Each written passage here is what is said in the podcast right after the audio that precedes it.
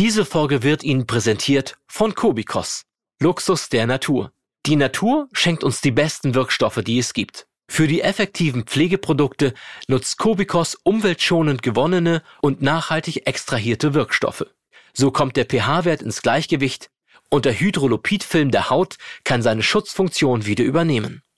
Dies bringt Ihre Haut wieder in Einklang.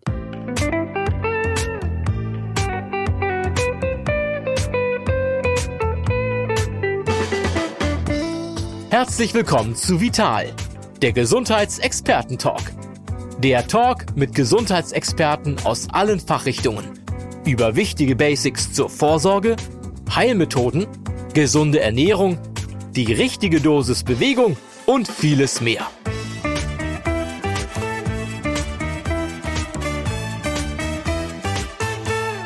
Herzlich willkommen zu einer neuen Folge von unserem Podcast Vital, der Gesundheitsexperten-Talk. Heute sprechen wir über das Thema bzw. die Frage, was sind die Botschaften meiner Haut? Diesmal geht es um unsere äußere Hülle, um unser größtes Organ.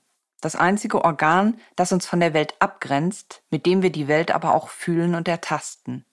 Es ist das Organ, das wie ein Seismograph ausschlägt, uns mitteilt, wenn ihm etwas nicht passt. Tatsache ist aber auch, Schön soll die Haut sein, idealerweise mit frischem Glow und vor allem gesund. Ganz so einfach ist eine Traumhaut allerdings nicht zu haben. Viele Faktoren, von der Pflege bis zur Psyche, funken dazwischen und können den Hautstoffwechsel aus dem Gleichgewicht bringen. Darüber, was wir alles an Gutem tun können für die Haut und was wir an Schlechtem meiden sollten, darüber möchte ich heute mit Lydia Zauberhaut sprechen. Hinter diesem schönen blumigen Namen versteckt sich die Buchautorin aus Berlin, die vor kurzem ihr Buch Zauberhaut, du darfst gesund sein veröffentlicht hat und in Berlin auch als NLP-Coach arbeitet. Außerdem ist Lydia Zauberhaut Yogalehrerin und selbst Podcasterin. Verstehe die Botschaften deiner Haut und aktiviere deine Selbstheilungskräfte, haben Sie, liebe Lydia, auf Ihrem Buchcover formuliert. Mhm. Sie wissen, womit Sie sich beschäftigen, quasi seit Geburt an, mit der Haut. Herzlich willkommen, liebe Lydia. Hallo, ich freue mich, dass ich hier sein kann. Haut umhüllt uns alle, aber für Sie ist Haut das Lebensthema. Warum ist das so? Genau, also das betrifft mich einfach schon von klein auf. Ich bin quasi mit Neurodermitis geboren, kann man fast sagen. Das Ganze fing so mit zwei, drei Monaten an, dass ich die ersten Stellen bekommen habe, also entzündliche Hautstellen und ich kann mich zwar bewusst nicht an die Zeit zurückerinnern, wo es anfing, aber mein ganzes Leben war sozusagen geprägt davon, in einer sehr sensiblen Haut zu leben und damit auch umgehen zu müssen. Also quasi aus äh, in, Babyzeiten haben Sie immer, wenn Sie sich mit Ihren Eltern unterhalten haben, war das vermutlich ein Thema. Und die Haut ist ja nun etwas, mhm. beziehungsweise eine Krankheit. Wir sprechen gleich, gleich über den Begriff Krankheit oder wie Sie damit umgehen. Ähm, es ist wahrscheinlich ein, wie ich schon sagte, ein ständiges Lebensthema gewesen, ein ständiges Gesprächsthema und auch ein wahrscheinlich eine große, eine große Quelle von Sorgen für ihre Eltern, als sie noch klein waren und noch nicht das Bewusstsein selbst hatten. Oh ja, also es, ist, es fängt ja schon allein damit an, ähm, dass wenn man sich Fotos anschaut von früher oder wir haben auch so ein paar Videos, also meine Eltern haben auch eine Videokamera gehabt, ähm, dass ich mich selber sehe mit Wunden, mit Verbänden. Ich sehe zwar ein fröhliches Kind, aber ich sehe von außen, dass es mir also eigentlich nicht gut ging, zumindest körperlich nicht. Und ja, meine Eltern haben mich trotzdem immer als sehr hm, fröhlich bezeichnet. Ich war ein fröhliches Kind, aber sie hatten sehr viele Sorgen mit mir und meinem Bruder übrigens auch, der auch Neurodermitis hatte ähm, oder hat. Und vor allem hing damit auch noch zusammen, wenn man natürlich viele Wunden, viele offene Stellen hat, dass das Immunsystem auch angegriffen ist und schnell sozusagen, dass man schnell krank wird. Also ich war ein sehr krankes Kind tatsächlich, was mir auch oft sehr viel Schuldgefühle bereitet hat, weil man dann irgendwann natürlich gemerkt hat, dass man den Eltern Sorgen macht. Ja, das war schon immer ein Programm. Und dann kam ja irgendwann die Phase, wir sind jetzt in der Erzählen aus ihrer frühesten Kindheit, wie waren denn Ihre Erfahrungen mit diesem sichtbaren Dingen, nenne ich sie jetzt mal, mhm. etwas, was man sieht im Kindergarten, in der Grundschule? Also exakt mhm. ähm, mit, also mit, mit kleinen Menschen zusammen, die noch nicht die Fähigkeit haben, das Ganze wegzuregulieren und nur einmal jetzt kurz hinzugucken und wegzugucken dann wieder? Wie, wie, wie sind die Kinder mit Ihnen umgegangen? Mhm. Also natürlich ist einem irgendwann aufgefallen, dass man anders ist als andere. Das ist auf jeden Fall Fakt. Das ist klar. Ich habe zum Glück ähm, vor allem in der Grundschulzeit kein Mobbing oder so erlebt. Das kam dann später. Aber vor allem die jüngeren Kinder, also mit wirklich so Grundschulalter oder sogar Kindergartenzeit, da war das eigentlich für mich jetzt nicht so ein Problem mit anderen, also dass die mich sozusagen deswegen irgendwie doof angeguckt hätten oder so. Zumindest kann ich mich nicht daran erinnern. Aber ich selbst habe mich eben mit den anderen verglichen und einfach erkannt, wenn es zum Beispiel ums Essen ging, dass ich eben nicht alles essen konnte und dass ich immer bis zum Schluss sitzen musste und mein Essen kam dann später oder ich hatte extra Wünsche und ich bin dadurch einfach aufgefallen, was mir oft unangenehm war, weil ich vom Charakter jemand bin, der eigentlich nichts anderes wollte, als äh, dass es jedem gut geht und dass man bloß keine Umstände hat, nur wegen mir sozusagen. Also das war schon äh, für mich ein größeres Problem, da jemandem Umstände zu machen oder eben, dass ich meinen Bruder gesehen habe, der im gleichen Kindergarten, in der gleichen Grundschule war, der dann wiederum tatsächlich schlechte Erfahrungen mit anderen Mitschülern gemacht hat. Also es war schon irgendwie ähm, belastend, dass man vor allem gemerkt hat, man kann ja nichts dafür sozusagen. Ja, also es ist, kommt ja von innen heraus. Es ist ja nun mal eine Krankheit und dass man sich dafür rechtfertigen muss, das ist schon irgendwie schwierig gewesen. Das heißt, Sie ähm, haben auch ständig oder in der Kindheit bereits ein Spezialessen bekommen? Also Ihre Eltern haben relativ schnell erkannt, beziehungsweise die Ärzte, dass sie anders essen müssen als andere Kinder? Ja, definitiv. Also ich war sensibel durch und durch. Das heißt, ich war vor allem als Kind äh, hoch äh, allergisch sozusagen. Also ich habe auf alles reagiert. Ich konnte ganz wenig essen. Es gab Zeiten, da bestand mein, ähm, meine Mahlzeit wirklich nur aus zwei, drei Sachen. Also ich konnte vor allem keine Früchte essen, ähm, Äpfel und so weiter, Zitrone, das alles war schwierig für mich, weil ich sofort Juckreiz bekommen habe. Und vor allem, wenn man Allergien hat, die dann ja auch äh, auf die Atemwege gehen, kann es natürlich sehr gefährlich werden. Und von daher war das schon ein Thema, dass man da immer aufpassen musste, was man zu sich nimmt. Und das ist als Kind ja schwierig, wenn, äh, wenn da auf dem Tisch Nutella steht oder andere Dinge, die man so gerne mal probieren würde. Habe ich bis heute noch nicht gegessen, Nutella. Äh, kann sich kaum jemand vorstellen, aber Haselnüsse waren schon immer ein Problem für mich, ja. Also ich gehöre zu den Menschen, die überhaupt keine Hautprobleme haben. Also ich habe auch keine empfindliche Haut. Die meisten Menschen behaupten ja, sie haben empfindliche Haut. Sie haben definitiv eine. Können Sie beschreiben, wie es sich anfühlt, einen, einen Neurodermitis-Schub zu haben? Diese Krankheit kommt ja in Schüben. Mhm. Ja, das ist natürlich äh, für mich eine äh, schlimme äh, Erinnerung, die schon lange zurückliegt, zum Glück. Schon einige Jahre jetzt, acht, neun Jahre muss es her sein, dass ich den letzten hatte. Und in meiner Kindheit war es ehrlich gesagt so, dass es natürlich Zeiten gab, wo es besser war, aber ich war tatsächlich einer von den Patienten, kann man schon fast sagen, die dauerhaft betroffen waren. Also egal, ob es jetzt ein Schub war oder nicht, ich hatte immer ähm, trockene, entzündete Haut mit Juckreiz, ähm, angeschwollene Augen und so weiter. Und so ein Schub ist natürlich das ist so ein richtig komischer Kreislauf, in dem man drinsteckt, weil wenn man keinen hat, dann freut man sich, aber hat Angst vor dem nächsten. Und wenn man den Schub hat, äh, quält man sich da so durch, freut sich darauf, wenn es wieder vorbei ist. Aber wie gesagt, dann fängt der Kreislauf wieder von vorne an. Und mm, bei der Hautkrankheit Neurodermitis ist das Ganze so, dass ein Schub dafür sorgt, dass, die, dass der Juckreiz sehr stark wird, dass man sich nicht dagegen wehren kann, seine Haut aufzukratzen, dass man sich selbst Wunden zufügt und man dann auch noch mental natürlich total unter Druck steht, weil man sich selbst die Schuld dafür gibt und man denkt, ja, wieso kriege ich das jetzt nicht hin, dass ich mich nicht kratze? Aber oftmals passiert es auch unterbewusst im Schlaf zum Beispiel, dass man dann morgens aufwacht und Schmerzen hat, weil man wieder in der Nacht sich wund gekratzt hat. Also es ist wirklich ein schrecklicher Verlauf, muss man wirklich sagen.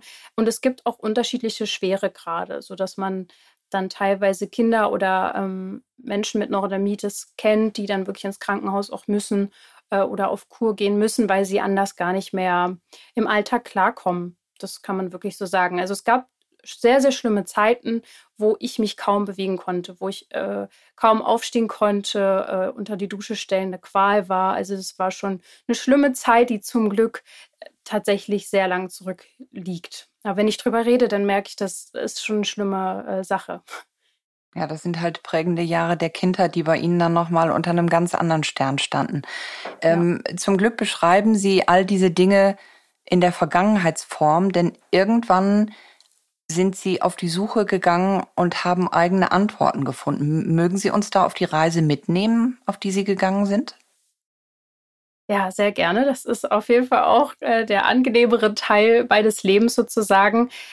Äh, wenn man ein Kind ist, dann gibt es da natürlich Erwachsene, es gibt die Eltern, es gibt Ärzte, es gibt Therapeuten, denen vertraut man und denen, ähm, ja, die helfen einem und das ist auch wichtig und das ist auch richtig. Aber irgendwann kommt natürlich der Punkt, wo man Selbstverantwortung übernimmt. Und bei dem einen kommt das früher, bei dem anderen später. Und bei mir begann die Reise der Selbstverantwortung ähm, mit zwölf Jahren. Also meine Eltern haben irgendwann gemerkt, okay, das Kind hat es einfach nicht so leicht was wäre denn, wenn wir ihr eine Mentalunterstützung geben und sie mal zu einem, damals war das eine Heilpraktikerin, die aber Coaching gegeben hat. Also das kann man ja auch auf dieser psychischen Ebene machen. Ähm, Heilpraktiker, manche sind so ausgebildet, manche so. Und die hat mit mir eben ja auf der psychischen Ebene gearbeitet. Und das war dann mit 12, 13 Jahren das erste Mal, dass ich mit jemandem über meine Emotionen gesprochen habe. Und damals fing es an, tatsächlich in der ersten Sitzung, und daran kann ich mich total gut erinnern, dass der Groschen bei mir gefallen ist und mir quasi jemand das erste Mal eigentlich äh, gesagt hat, dass ich auch ein äh, ja, eine Verantwortung für mich trage und vor allem auch einen Einfluss auf meine Mentalität habe. Also, dass ich nicht sozusagen hilflos komplett ausgeliefert bin, sondern dass ich mir selbst Gutes tun kann, dass ich gucken kann, wie kann ich mich, äh, wie kann ich zum Beispiel ganz einfach gesagt positiver denken, ja. Und das war mir einfach vorher nicht klar. Und von da an ging es eigentlich bergauf, dass ich dann gemerkt habe, okay, ich gehe das Ganze jetzt an, ich lasse mir nicht nur von außen helfen, sondern ich helfe mir von innen heraus auch selbst. Und da ging eigentlich dann der Weg los. Also recht früh. Also in einem Alter, wo andere äh, gerade in, in die Pubertät kommen und ähm, eher Unsinn im Kopf haben, haben sie sich wirklich mit sich selbst auseinandergesetzt und haben versucht, die Dinge zu ergründen. Sie mhm. sprechen in Ihrem Buch immer von Körper, Geist und Seele. Das sind so Allgemeinplätze, die auch viele Leute bemühen. In dem Buch beschreiben Sie aber genau diese Einheiten. Mhm. Mögen Sie uns da mitnehmen, was Sie darunter verstehen? Weil es ist immer die Sache, wie man diese Begriffe füllt. Und Sie haben die ja relativ klar und philosophisch gefüllt und beschrieben. Mhm, ja, sehr gerne. Also ich muss wirklich sagen, die ersten zwölf Jahre meines Lebens bezogen sich komplett auf meinen Körper. Ja, dass man dann auf die Suche gegangen ist, was verträgt mein Körper, was verträgt meine Haut, was kann ich essen, was verträgt mein Darm. Und ähm, das beziehe ich eigentlich in mein, darauf beziehe ich mich auch in meinem Buch. Also der Körper den sehen wir alle, den können wir alle anfassen. Wir wissen selbst alle, dass wir einen haben und beziehen uns darauf ja auch oft. Das ist unser Vehikel sozusagen, mit dem wir hier so durch unser Leben gehen und der möglichst gesund sein darf oder gesund sein soll, damit wir auch lange leben.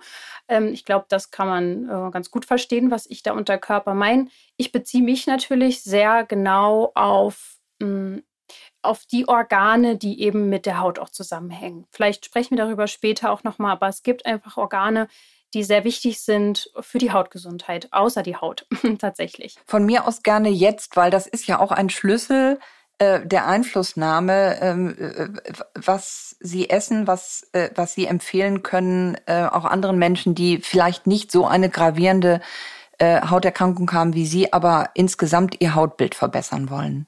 Ja, sehr gerne. Dann äh, können wir ja quasi erstmal, äh, ich sage ja immer, Körper, Geist und Seele sind äh, so die Säulen, auf die meine Gesundheit auf jeden Fall aufgebaut ist. Und dann fangen wir einfach mal mit dem Körper an. Mhm, ähm, da fängt meistens auch die Reise an, ja, weil wir ja über den erstmal die ersten Signale kriegen, dass irgendwas äh, tatsächlich schief läuft. Und wenn wir mal bei der Haut anfangen, ist es ja einfach mal so, wir können uns die mal so von außen betrachten. Wir haben alle eine Haut, die umgibt uns, die hüllt unseren Körper ein, die umfasst unsere Organe. Das ist quasi unser äußerstes Organ, was uns einerseits abgrenzt äh, von der Umwelt, andererseits erleben wir überhaupt auch erst äh, unsere Welt über die Haut, sei es über Berührungen oder äh, dass wir die, den Wind spüren auf unserer Haut und so weiter und so fort. Also die Haut hat eine Verbindung ja auch zu unseren Emotionen. Und das ist ganz spannend. Äh, klar, sie besteht auch aus verschiedenen Schichten, Oberhaut, Lederhaut, Unterhaut. Äh, Gibt es natürlich auch verschiedene ähm, organische Bedingungen, wie die Haut so aufgebaut ist. Aber spannend ist für zum Beispiel ähm, sensible Menschen, also mit sensibler Haut, mit Neurodermitis, dass die Nervenenden ja auch in der Haut ja, enden, so wie es ja schon sagt, das ist in der Lederhaut und dass darüber Reize ans Gehirn weitergeleitet werden. Was bedeutet, dass das, was wir denken und damit, was wir auch fühlen, auch Botschaft sozusagen an die Haut schicken kann tatsächlich. Also der Darm ist dann wiederum auch noch so ein Organ, mit, was sehr eng mit der Haut verbunden ist und mit unseren Nerven. Und vielleicht mal ganz kurz, Neurodermitis heißt eine, Ner also Neuro ist, sind die Nerven, äh, Derma ist die Haut und Titis steht für Entzündung, also eine nervlich bedingte Hautentzündung. Und deswegen gehe ich so darauf jetzt ein, ja. Ist, deswegen ist es so wichtig, dass wir da mal darauf eingehen, dass die Nerven da so sehr mit zusammenhängen. Und der Darm, ja, es gibt eine Darm-Hirn-Achse, und der Darm ist wiederum auch mit unserem Gehirn sehr eng verbunden. Und das wird auch jeder kennen, der schon mal sehr aufgeregt war, dem der dann irgendwas auf den Magen geschlagen hat, also irgendwas, ähm, zum Beispiel eine Prüfungsangst oder sowas, ja, dass man dann äh, auf Toilette musste, weil man zum Beispiel Angst bekommen hat. Also da ist eine totale Verbindung zwischen Stimmungslage und Darm. Und der Darm wiederum, und jetzt vielleicht mal ganz kurz den Bogen geschlagen, warum dann wiederum Ernährung auch so wichtig ist. Wir beziehen uns ja jetzt gerade sehr auf die äußere Haut. Aber unsere äußere Haut ist nicht die einzige Haut, die betroffen ist, wenn wir sensibel sind, wenn wir eine sensible Haut haben. Es sind immer auch die Schleimhäute betroffen. Unsere Haut hängt komplett überall miteinander zusammen die fängt sozusagen nicht erst im Außen an, sondern die geht durch den Mund sozusagen rein, äh, durch den Darm, durch alles sind Schleimhäute und genau die sind meistens zuerst betroffen tatsächlich, bevor der Ausschlag im Außen zu sehen ist. Das Spannende ist, dass es eine Darm-Hirn-Achse gibt. Tatsächlich ist der Darm auch mit unserem Gehirn sehr eng verbunden, was bedeutet, und das ist einfach wichtig für Menschen mit sensibler Haut zu wissen, dass die Nervenbahnen eben nicht nur Signale wie Appetit oder Hunger Hunger äh, an unseren, also zwischen Darm und Hirn austauschen, sondern auch Emotionen. Und das wird ja jeder kennen. Wir haben alle dieses Bauchhirn, ja, dass wenn man besonders aufgeregt ist oder Angst hat, dass man dann merkt, huch, das hat mir jetzt auf den äh, Magen geschlagen oder ich muss auf Toilette. Wir kennen diese Momente alle und der Darm wiederum hat ja die, auch die Darmschleimhäute und die werden jetzt interessant für Menschen mit Hautbeschwerden. Denn, und das ist vielleicht auch nicht jedem klar, unsere Haut hört nicht oder beginnt nicht nur im Außen, sondern sie geht auch durch unsere Mundschleimhäute äh, weiter nach innen. Also letztendlich haben wir auch Innenhaut. Ja, unsere ganzen Darmwände sind mit Schleimhaut ähm, besetzt, unsere Mundschleimhäute. Und deswegen hängen ja auch Allergien sehr eng äh, oft mit Hautproblemen auch zu äh, zusammen, weil eben Hautprobleme nicht nur im Außen sind, sondern auch mit den Schleimhäuten zusammenhängen. Also die Darmschleimhäute, das heißt, ähm, sind es, sind es diese berühmten stillen Entzündungen oder überhaupt Entzündungsprozesse, die dann bereits im Darm beginnen und dann quasi die Eskalationsstufe nach außen nehmen? Ja, tatsächlich ist es so. Man würde fast behaupten, dass eigentlich jede Krankheit oder 80 Prozent, sagt man so, liegt, 80 Prozent des Immunsystems liegt im Darm und deswegen beginnt auch sehr, sehr viel mit diesen stillen Entzündungen. Genau. Das haben Sie ganz richtig gesagt. Und deswegen ist es so wichtig, den Darm sich mal genauer anzuschauen, wenn man Entzündungen hat. Ja. Und ich weiß Und wie nicht, kann man die wiederum vermeiden? Weil das ist ja offenbar der Schlüssel, um die Hautprobleme tatsächlich zu reduzieren. Wie haben Sie Ihre Ernährung dann umgestellt und was essen Sie jetzt, jetzt wo es Ihnen gut geht? genau. Also vielleicht auch schon mal ein kleiner Hoffnungsschimmer für jeden, der jetzt sehr viele Unverträglichkeiten hat. Ich war ja auch davon betroffen. Ich habe ganz, ganz wenig essen können und heute kann ich fast alles essen. Das sind so zwei Lebensmittel, die ich vermeide, aber ansonsten könnte ich alles essen. Es gibt aber natürlich einen Ernährungsplan, an den ich mich halte. Das ist für mich aber kein Verzicht, sondern tatsächlich ein Gewinn. Ähm, ich habe angefangen, äh, wie gesagt, in relativ jungen Jahren meinen Darm äh, mir genauer anzuschauen, mit Therapeuten auch am besten, ja, also das würde ich immer empfehlen, wenn man Entzündungen hat auf der Haut oder auch Darmbeschwerden, dass man die Darmflora und ähm, darauf kontrolliert, ob die gesund ist, weil da sitzt sozusagen das ganze, die ganzen Mikroorganismen, die dafür zuständig sind, dass wir gesund sind. Also wir bestehen aus ganz vielen Bakterien letztendlich, teilweise mehr, also es ist tatsächlich so, dass es mehr Bakterien in unserem Körper gibt als Zellen. Das ist total verrückt, aber es ist so. Und davon gibt es halt Bakterien, die uns zugutekommen und welche, die nicht so günstig sind. Und deswegen würde ich da immer empfehlen, und das habe ich damals auch gemacht, einen Darmbefund machen zu lassen, um zu gucken, ähm, hat man zum Beispiel einen ja, zu viel Candida-Pilz im Darm. Es klingt jetzt total äh, krass. Wir haben alle Candida-Pilz im Darm, aber der kann halt zu sehr ausgeprägt sein oder eben nicht. Der ernährt sich übrigens von Zucker, von Kohlenhydraten, von Softdrinks und so weiter und so fort. Da kann man schon ein bisschen äh, jetzt ahnen, wohin die Reise geht, was man vielleicht nicht so sehr konsumieren sollte. Man kann ähm, mit einem Darmbefund kontrollieren lassen, ob man zum Beispiel das Leaky Gut Syndrom hat. Das äh, bedeutet, dass der Darm sehr durchlässig ist. Also der Darm hat eigentlich so T-Sieb-große Löcher. Und wenn die dann aber sehr groß sind, die Löcher, ja, dann gelangen halt eben Bestandteile ins Blut, die da nicht hin sollen. Und von daher einen Darmbefund machen lassen, äh, den Stand quasi des eigenen Darms bestimmen lassen und daraufhin dann natürlich therapeutisch gesehen, ja, kriegt man dann Anweisungen, was man jetzt tun kann, zum Beispiel mit der Ernährung. Ja, das kann ich äh, gleich auch äh, ausführlicher nochmal sagen, was da der Haut gut tut, weil letztendlich ist eine darmfreundliche Ernährung auch eine hautfreundliche Ernährung. Das kann man auf jeden Fall so sagen. Und ähm, dann kann man zum Beispiel auch noch mit Probiotika und äh, Präbiotika viel machen, aber das würde ich dann wirklich von einem Experten ähm, mir sagen lassen. Und für jeden, der jetzt direkt schon anfangen möchte, zum Beispiel mit der Ernährung, dem würde ich empfehlen, sich möglichst naturbelassen und vielleicht sogar ähm, basisch sich eine gewisse Zeit zu ernähren. Ich will jetzt gar nicht dieses ganze basische Ernährungsprogramm jetzt hier erklären, aber tatsächlich ist es so, dass eine ja, Hautentzündung, eine Darmentzündung meistens damit zu tun hat, dass es einen zu hohen Säure äh, Gehalt im Körper gibt. Also die Säuren im Körper werden immer viel zu viel gefüttert. Durch Zucker, durch Weißmehl, durch Softdrinks, durch Fastfood, durch all diese Dinge, die nicht so natürlich sind. Deswegen ist es schon sehr hilfreich, eine naturbelassene pflanzliche Ernährung äh, zu bevorzugen. Also das hat mir total geholfen. Ich muss das wirklich sagen. Ähm, Vielleicht noch mal ganz kurz zum Schluss. Vegan heißt nicht gleich gesund. Ja, man muss einfach schauen, dass der Körper alle Nährstoffe bekommt. Das muss aber jeder Mensch letztendlich tun, um gesund zu sein.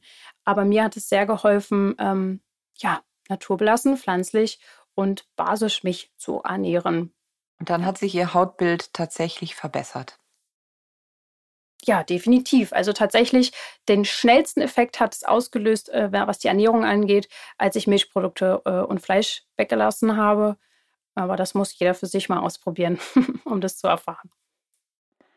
Jetzt haben wir über den Körper gesprochen, aber mindestens genauso wichtig sind Geist und Seele in diesem Dreierverbund.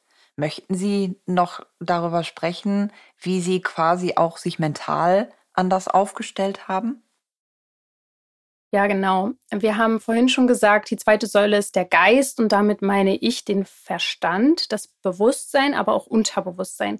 Das sind zwei Themen, die äh, sehr wenig beleuchtet werden wenn es um Hautprobleme geht. Dabei habe ich ja vorhin schon mehrfach angedeutet, dass Menschen mit Hautproblemen oft sensibel sind. Und das ist, also da, was ich damit meine, ist nicht nur, dass diese Menschen jetzt schneller emotional sind, sondern dass sie tatsächlich eine sehr hohe äh, Verarbeitungsempfindlichkeit haben. Also das bedeutet, Reize werden sehr, sehr viel und ungefiltert aufgenommen so, wo men also teilweise bekommen manche Menschen die Reize gar nicht mit, die ein sensibler Mensch aufnimmt. Und das muss ja alles verarbeitet werden. Und wenn man dann keine Strategien hat, mit Stress zum Beispiel umzugehen, ähm, dass man keine Strategien hat, sich äh, zu entspannen und so weiter, dann ist es äh, einfach ein großer Stresspunkt, der sich enorm auf die Ernährung auswirkt, der sich dann wiederum enorm äh, auf den Darm auswirkt und dann auf die Haut. Also es ist dann so eine Kettenreaktion. Und deswegen ähm, hat es mir total geholfen, hm, mein, ja, mir erstmal überhaupt bewusst zu werden, wer ich bin, was ich möchte, ähm, wie ich über mich denke, ob ich mit mir im Frieden bin, ob ich mich verurteile, wie sind meine Selbstgespräche mit mir und damit meine ich jetzt äh, die im Kopf, ja. Und da ähm, tatsächlich hat mir das Coaching am Anfang, äh, was ich da so mit 12, 13 Jahren habe, diesen ja, diesen Weg bereitet, dass ich da hinschaue und dass ich mir sehr, sehr viel Gedanken darüber gemacht habe, wie denke ich überhaupt über mich und meine Haut? Also wie sehr lehne ich sie zum Beispiel ab? Wie sehr lehne ich meinen Körper ab und wie sehr äh, bin ich verfeindet mit meinem Körper, was natürlich nicht gut ist, äh, um gesund zu sein, was man vielleicht verstehen kann. Und wie ist es Ihnen gelungen, dann Freundschaft zu schließen? Geht es mit Übungen? Also ja. bekommt man ein Rüstwerk, einen, einen, einen Satz Werkzeuge äh, an die Hand, äh, um sich selbst zu ergründen? Mhm. Also ich würde wirklich sagen, das ist eine Reise für immer. Mhm. ähm, ich habe damit, wie gesagt, 12, 13 angefangen. Ich bin jetzt 30. Ich bin an einem guten Punkt mittlerweile, aber ich würde sagen, das wird sich noch bis, bis ewig hinziehen, dass man einfach das ist sozusagen keine Challenge für eine Woche oder für zehn Tage, sondern einfach wie so eine Reise, dass man sich überhaupt für sich interessiert und hinschaut. Man fängt vielleicht erstmal an zu gucken, okay, was glaube ich über mich? Dann redet man zum Beispiel über Glaubenssätze. Also was, wie spreche ich zu mir selber? Was, wovon bin ich selbst überzeugt? Zum Beispiel war ich damals selbst überzeugt, dass ich Opfer einer Krankheit bin und dass ich eben gar keine Chancen habe, überhaupt Besserung zu haben. An so einem Punkt war ich einfach irgendwann, ja. Und dass man da dann versucht umzudenken und umzulenken, ist schon sehr, sehr hilfreich und auch einfach viel gesünder. Und vor allem sind sensible Menschen, und ich kann jetzt von mir sprechen, dass, oder besser gesagt aus meiner Erfahrung jetzt, weil ich ja viel mit Menschen mit Hautproblemen äh, arbeite, dass das meistens sehr sensible Menschen sind, die, denen es extrem wichtig ist, Harmonie im Außen äh, zu erschaffen. Also die ihre Bedürfnisse sehr gerne hinten anstellen, die sehr ungerne Nein sagen und sehr ähm, ja, eher nach außen gerichtet sind und dass man das überhaupt erstmal bewusst wahrnimmt, ist ein wichtiger äh, erster Schritt, dass man sich selbst verstehen lernt.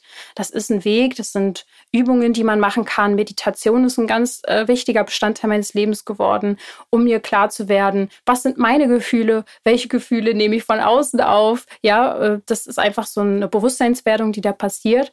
Und vielleicht noch zum Schluss äh, dazu zu sagen ist, dass das Unterbewusstsein wohl die größte Abkürzung auf meinem Weg war, gesund zu werden überhaupt. Und darüber spreche ich am meisten. Das Unterbewusstsein ist für mich der Schlüssel zu ganz, ganz vielen.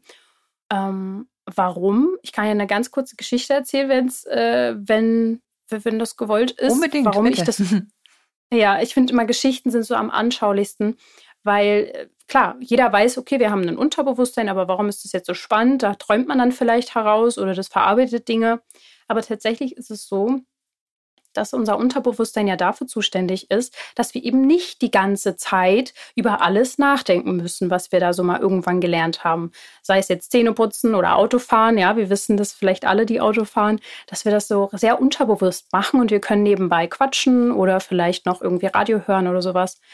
Ähm, das heißt, das Unterbewusstsein speichert sehr, sehr viel ab und wir handeln automatisch aus unseren Gewohnheiten heraus, was gut sein kann, was aber auch, ähm, ja, wir haben auch teilweise Gewohnheiten, die nicht so günstig sind für unsere Gesundheit. Und was noch hinzukommt, und da kommt jetzt meine Geschichte, sind gewisse Emotionen, die dort gerne mal reingeschoben werden in unser Unterbewusstsein, die wir vielleicht in dem Moment, wenn uns was passiert ist, nicht gut verarbeiten konnten. Und tatsächlich ähm, ist es mir oft so gegangen, dass ich gemerkt habe, ich reagiere emotional auf etwas und wusste gar nicht warum. Also irgendwas wurde quasi getriggert, ausgelöst in mir. Und ähm, das ist zum Beispiel passiert, als ich Anfang 20 war. Ich bin zum Studieren nach Dresden gezogen. Ich bin das erste Mal in eine eigene Wohnung gezogen. Ich habe mich gefreut. Ich habe meinen Wunschstudiengang gehabt. Alles toll, alles schön. Ähm, großes Abenteuer beginnt. Und die ersten paar Monate war alles gut. Ich habe mich eingefunden in die neue Stadt, habe gleich Freunde gefunden und so weiter und so fort. Und auf einmal fing es an, dass ich eine Art Panikattacke bekommen habe. Ich wusste gar nicht damals, dass es das ist. Also ich kannte das nicht. Ich habe einfach das ja, Thema gehabt, dass ich keine Luft, also dass ich keine Luft bekommen habe, obwohl nichts war. Also ich habe einfach so eine Angstmomente gehabt. Und dann war ich ja schon länger auf meiner Reise. Ich wusste, okay, irgendwie ist etwas in mir ausgelöst worden, was ich jetzt nicht so richtig mit dem Außen verstehen kann. Also es, es gab keinen Grund. Ich habe nichts Angsteinflößendes erlebt. Und dann habe ich tatsächlich in einer mm, ja, Sitzung mit jemandem, also ich habe eigentlich nur eine Meditation gemacht und habe herausgefunden, in mir selbst sozusagen, was mir Angst macht. Und da muss man natürlich schon so ein bisschen weit sein. Man darf auch jemanden an seiner Seite haben, der einem da hilft, an die Hand und sagt, guck mal, wir schauen jetzt mal, was dir wirklich Angst macht in dem Moment. Und das habe ich auch getan. Und tatsächlich wurde bei mir ausgelöst ein Moment, der sehr weit zurück äh, lag. Ich weiß nicht, ob man das so nachvollziehen kann, wenn ich das erzähle, aber dieser Auszug von zu Hause war ja die größte Abnabelung von den Eltern in diesem Moment, den ich vorher vielleicht so noch nicht hatte. Ich bin ausgezogen, sehr weit weg von zu Hause und so weiter und so fort. Und diese Abnabelung hat bei mir ein ganz altes Trauma aus der Kindheit ausgelöst. Und vielleicht kann man das nachvollziehen, dass ähm, einfach gewisse Dinge, die man früher erlebt hat in der Kindheit, man muss nicht alles aufarbeiten, aber manche Sachen waren einfach traumatisch. Und ich habe einfach damals was erlebt, was einfach nicht so schön war, ähm, weil ich oft im Krankenhaus war, ich war oft allein und so weiter und mhm. so fort. Und diese Trennung von den Eltern wurde quasi nochmal ausgelöst. Und ich konnte im Unterbewusstsein, in dieser Meditation mit diesem Therapeuten das wieder aufarbeiten, sodass ich danach nie wieder Panikattacken hatte. Einfach nur durch die Bewusstseinswerdung und durch das Erkennen, dass es so viele Zusammenhänge gibt zwischen Unterbewusstsein und dem Jetzt teilweise. Spannende Geschichte, die auch selbsterklärend wirkt, aber erstmal diesen Schlüssel zu finden im Unterbewusstsein oder diese, diese Ereignisse miteinander zu verknüpfen. Mir erscheint das jetzt sehr, sehr logisch, dass, äh, dass das eine mhm. mit dem anderen zusammenhängt. Aber so einfach ist es eben nicht. Ne? Also ja, wenn man sofort ja. weiß, ähm, äh, ich habe eine Panikattacke äh, aus diesem und diesem Grund, dann glaube ich, könnte ja. jeder sofort seine Probleme bewältigen und Menschen haben nun mal Probleme. Und ähm, schön, dass sie dass sie diese Antwort dann gefunden haben und jetzt auch äh, offenbar fröhlich den Wohnort auch, auch mit Zuversicht wechseln können, ohne dass sie ja. jedes Mal Angst davor haben, dass irgendetwas in ihnen passiert und sie wieder in die Kindheit zurückgebeamt werden. Das äh, wäre ja, ja ganz genau. furchtbar. Hm. Ähm, die Seele, was unterscheidet Geist und Seele? Ja, okay. Also die Seele ist natürlich ein großer Begriff, der schon seit tausenden von Jahren äh, besprochen wird und jeder hat so ein äh, bisschen so eine andere Sichtweise auf die Dinge und ich beziehe mich bei der Seele aber auch sehr gerne darauf, man kennt ja den Spruch auch, ähm, die Haut ist der Spiegel der Seele, von daher ist es auch für mich ein wichtiges Thema gewesen, da hinzugucken. Für mich ist Seele tatsächlich etwas, was den was wir alle haben, was wir alle auch brauchen, um lebendig zu sein. Ähm, was über den Verstand hinausgeht, was über unser Unterbewusstsein hinausgeht, was irgendwie so unsere Energie ist, sage ich jetzt einfach mal. Letztendlich ist ja alles äh, Energie, was um uns herum ist, jedes Nahrungsmittel, ähm, jede Zelle, all das, was wir ähm, sind, ist Energie. Und die Seele hat aber auch für mich damit zu tun, ob wir zum Beispiel unseren Weg gehen, der auch wirklich für uns der ist, der uns gut tut. Also zum Beispiel fällt mir sehr oft auf, wenn ich jetzt mit Menschen arbeite, die Hautprobleme haben, dass sie oft einen Weg gehen, der gar nicht ähm, der ist, den, der, der sie glücklich macht, zum Beispiel. Also da, wo ihre Seele sich freut, wo ihre Seele sagt, Ach, also da, da bin ich voller Freude. Das ist ein Beruf, da würde ich jetzt gern jeden Tag hingehen. Das ist jetzt nur ein kleines Beispiel, ja. Und ähm, die Seele ist für mich etwas, und das kann ja jeder für sich auch nochmal so definieren, wie er es äh, für sich richtig findet. Aber ich finde, die Seele ist etwas, was uns oft auch einen Wink gibt, wie eben über die Haut. Also die Haut reagiert oft auch, wenn wir etwas tun, was nicht unserem Bedürfnis entspricht, wenn wir immer wieder über unsere Grenze gehen oder immer wieder über unsere Grenze gehen lassen. Die Haut ist unsere Grenze, mhm. das ist ganz spannend. Ähm, und da macht die, die Seele dann sozusagen, klopft an und nutzt den Körper, um zu sagen, na hier, ähm, auf mich hört sie nicht, auf mich mhm. hört sie nicht, also muss der Körper jetzt uns Botschaften schicken. Es ist absolut äh, erstaunlich und wie ich finde, erschreckend, wie viele Menschen auch in in Berufen sind. Also äh, Berufung ist ja eine Sache, aber ein Beruf was anderes und die Schnittmenge hm. derer, die eine Berufung haben und daraus einen Beruf gemacht haben, sind nicht so viele. Also ich glaube, ja. ich hatte mich gestern mit äh, einem Kollegen aus der Psychologie äh, in der Vital-Redaktion darüber unterhalten. Er sagte, dass unfassbar viele Menschen in der inneren Immigration sind in ihrer Arbeit und hm. ähm, äh, dort gefangen sind und nicht glücklich sind und das mhm. als Broterwerb begreifen oder ich glaube, da haben sie das Glück, dass es, den Eindruck habe ich zumindest, dass sie selbst da aus, aus ihren Erfahrungen ja auch einen Beruf gemacht haben oder hm. ähm, ein Lebensthema gefunden haben, was sie, was sie auch beruflich weiter fortführen können. Weil sie jetzt selbst, sie sagten, ein Coach ein, oder ein Coachin hm. hatte ihnen damals geholfen, sie machen das jetzt selbst. Also würden Sie hm. sagen, Sie sind auch, was den Beruf angeht, im richtigen Leben angekommen? Ja, das ist total spannend, weil man mir früher irgendwann mal gesagt hat, äh, oh, du wirst dich ja irgendwann mal ähm, genau dieses Wissen, was du so früh als Kind schon dir äh, angeeignet hast, wirst du irgendwann mal weitergehen, da wirst du anderen helfen, die Hautprobleme haben. Und ich habe damals äh, demjenigen nur freundlich äh, abgewunken und habe gesagt, also im Leben nicht. Also wenn ich einmal keine Hautprobleme mehr habe, werde ich nie wieder mit diesem Thema in Berührung kommen. Ja, ähm, jetzt sieht das Ganze anders aus. es hat einfach für mich Sinn gemacht, tatsächlich Menschen dabei zu helfen, dass sie nicht die gleichen erstens Fehler machen müssen, wie ich es gemacht habe, ewig. Ähm, und zweitens, dass das Ganze, dieser Leidensweg, doch irgendwie noch einen Sinn macht jetzt letztendlich. Also für mich gibt es auf jeden Fall fast nichts Sinnbringenderes, als ähm, zu helfen. Und das kann ja jeder auf anderen Wegen tun. Und ja, ich würde schon sagen, dass ich angekommen bin, obwohl ich auch dazu sagen muss, ich bin ein Mensch mit so vielen Interessen und äh, Dingen, die mir Spaß machen, dass ich äh, gespannt bin, was die nächsten Jahre noch so kommt, weil ich da, ja, ich bin sehr offen, auf neue Wege zu kommen auch. Ich würde gerne mit Ihnen kurz darüber sprechen. Ähm, nennen wir Sie Klienten, nennen wir Menschen, mit denen mhm. Sie arbeitet, arbeiten. Sind das, ähm, sind das überwiegend Frauen? Sind das Männer? Nehmen sie unterschiedlich wahr? Ich, ich weiß, äh, man kennt so äh, äh, im, im Freundeskreis, Männer und Sonnencreme ein unendliches Thema. Schmieren ist irgendwie für viele Männer etwas ganz Furchtbares und man möchte das nicht. Kurzum, setzen sich Frauen mehr mit diesen Themen auseinander. Auf uns äh, lastet natürlich auch eine ganz andere, mhm. ein anderer Schönheitsdruck, vielleicht in ihrer Generation ähm, hat sich das ein bisschen auch äh, paritätisch ausgeglichen und auch, auch Männer achten mehr auf sich und auf ihre Gesundheit, auf ihre Figur, auf ihre Haut. Wie, welche Erfahrungen haben Sie da gesammelt? Hm. Also ich kann nur Vermutungen anstellen. Tatsächlich ist es so, dass ähm, ich würde sozusagen so sagen 95 Prozent der Klientinnen, die ich oder mein Team haben, also wir sind ein paar mehr jetzt mittlerweile auch im Team, ähm, bei Beratungen es sind Frauen auf jeden Fall. Woran das jetzt liegt, wie gesagt, kann ich nur vermuten. Äh, Sie haben ja schon ein ganz wichtiges Thema angesprochen, dass man das schon auch so im Freundes- oder Bekanntenkreis sieht, dass Männer da vielleicht jetzt nicht so Lust auch drauf haben, sich mit gewissen Dingen zu beschäftigen. Aber tatsächlich finde ich, macht das ein, äh, also es ist in Veränderung gerade. Also da passiert auf jeden Fall viel Bewusstseinswerdung auch.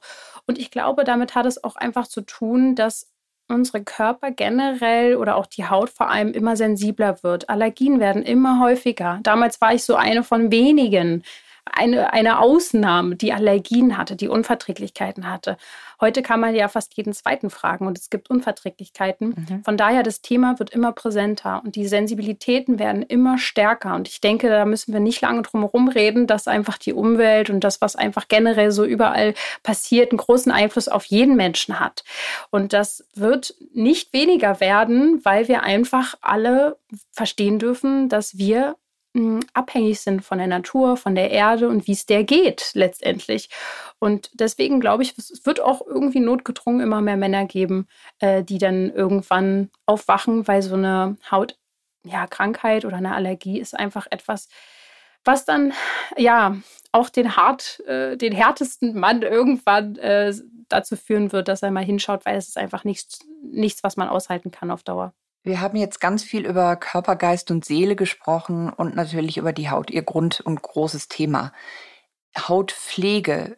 Äh, welche Tipps können Sie geben an Menschen, die vielleicht an Neurodermitis, äh, an Neurodermitis leiden, aber auch an Menschen, die empfindliche Haut haben?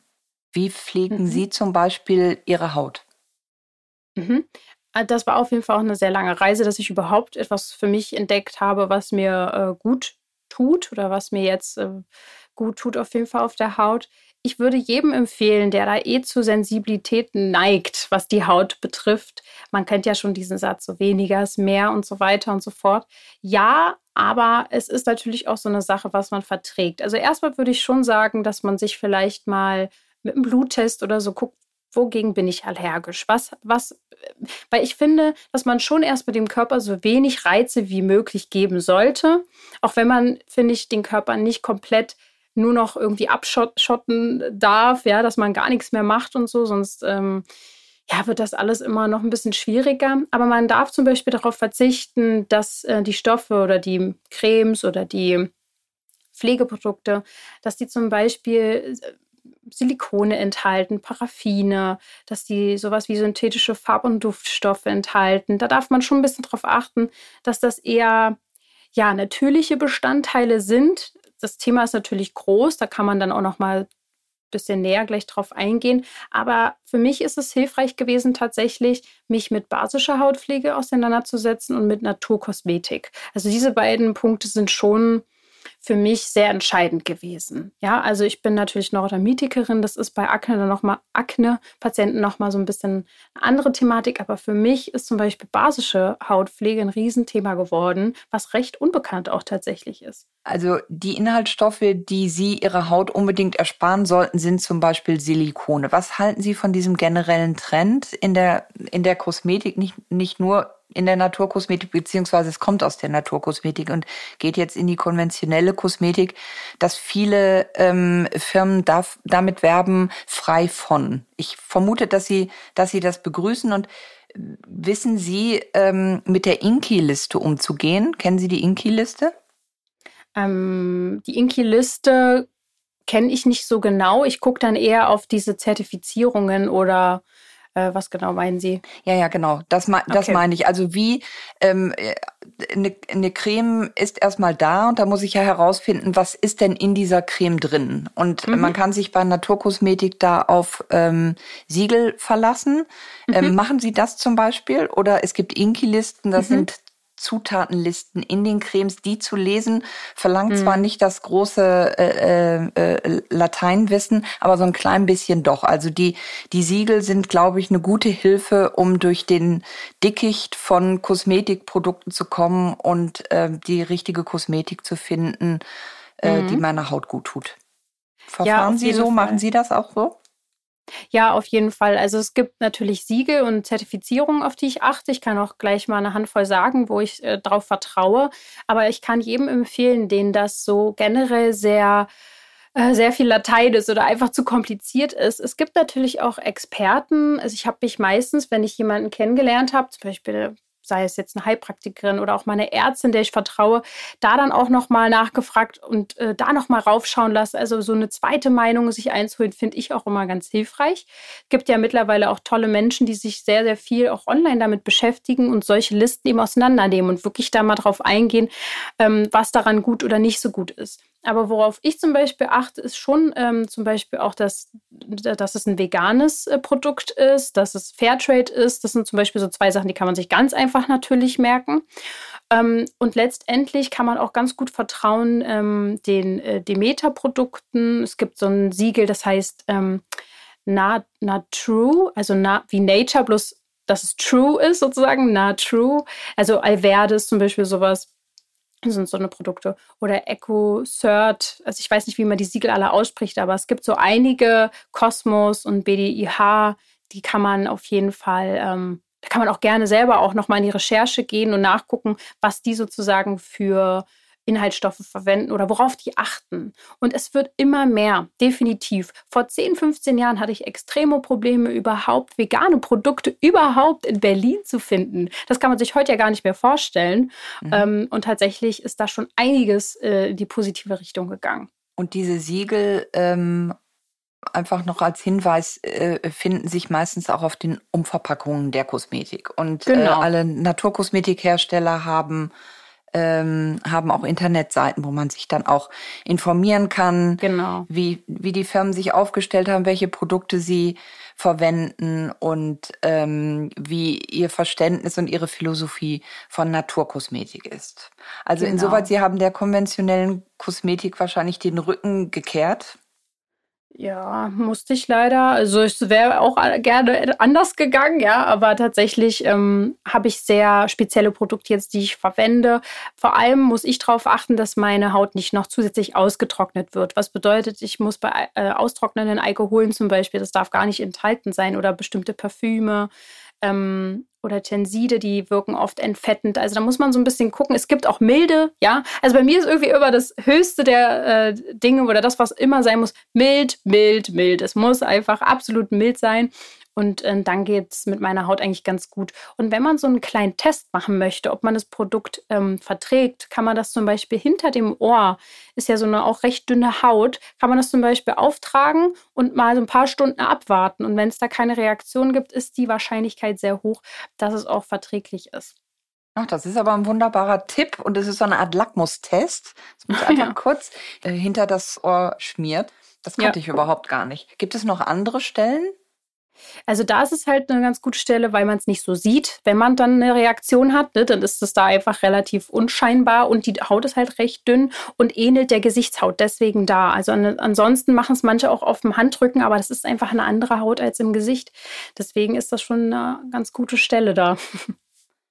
Ja, wunderbar. Dann haben Sie uns auf eine tolle Reise äh, genommen, die ähm, etwas holprig bei Ihnen mit dem Leben startete. Also so einen leichten Start hatten Sie ja nicht und äh, haben es dann selbst in die Hand genommen, was ich ja sowieso immer einen, einen tollen Ausblick finde, weil viele Menschen bleiben in ihren Problemen hängen. Und äh, äh, wenn man dann so ein tolles Beispiel hat von jemandem, der das Ganze ähm, in jungen Jahren angegangen ist und, und äh, quasi sie ihre eigene Erfolgsgeschichte gestrickt haben und ähm, äh, der Leidensdruck quasi aus ihrem Leben verschwunden ist, auch wenn sie noch sehr viel auf sich achten müssen, wo andere Menschen wahrscheinlich einfach sagen, mein Gott, das ähm, ist eben meine Haut und ich habe sie. Äh, das, hm. das ist ihnen nicht gegeben. Aber vielen Dank, dass Sie uns da mitgenommen haben und dass wir lernen konnten, dass wir auch viele Sachen verändern können, die uns an uns nicht passen. Beziehungsweise ja. die auch einfach nicht sehr schön sind, in Ihrem Fall sogar einen hohen Leidensdruck erzeugt haben. Und äh, ich wünsche Ihnen, dass es Ihnen auch weiter so gut geht und ich wünsche allen, die, ähm, die vielleicht von Ihnen gecoacht werden und Ihrem Team, dass alle eine Hautverbesserung ähm, hinbekommen können. Und ich würde mir wünschen, dass auch junge Männer zu Ihnen kommen, weil ich bin ziemlich sicher, dass Neurodermitis, äh, Neurodermitis relativ hm. paritätisch ähm, äh, bei Männern und bei Frauen stattfinden. Ja, auf jeden Fall. Dankeschön. Diese Folge wurde Ihnen präsentiert von Kobikos, Luxus der Natur. Schönes Design, gesunde Pflege und soziales Engagement. Der Nachhaltigkeit ist uns wichtig. Nahezu alle Kobikus-Produkte sind in Ocean Waste Plastik verpackt, die zu 50 Prozent aus dem Meer und aus Flüssen recycelten Plastik hergestellt werden. Kubikos engagiert sich außerdem für Familien und Inklusion. Für das Engagement ist die Kubikos GmbH bereits mehrfach mit Preisen ausgezeichnet worden. Pflegeprodukte, die gut für die Haut sind und einen Mehrwert bieten. Unter kubikus.de, bei Ihren KosmetikerInnen oder im Fachhandel.